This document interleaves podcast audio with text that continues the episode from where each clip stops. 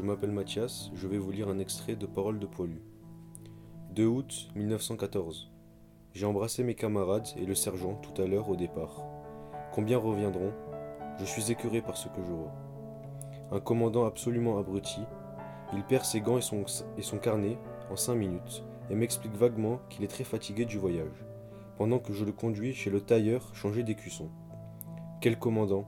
On peut trembler en voyant cela, et aussi tous ces réservistes, sous, qui se vautrent sur le trottoir en bas, et pourtant, en avant, si je ne me battais pas, je souillerais à jamais toutes mes heures futures.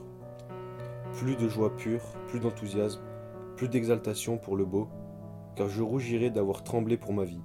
Pour oser regarder le soleil mourir sur la mer, il faut avoir osé soi-même regarder la mort en face. Maurice Maréchal.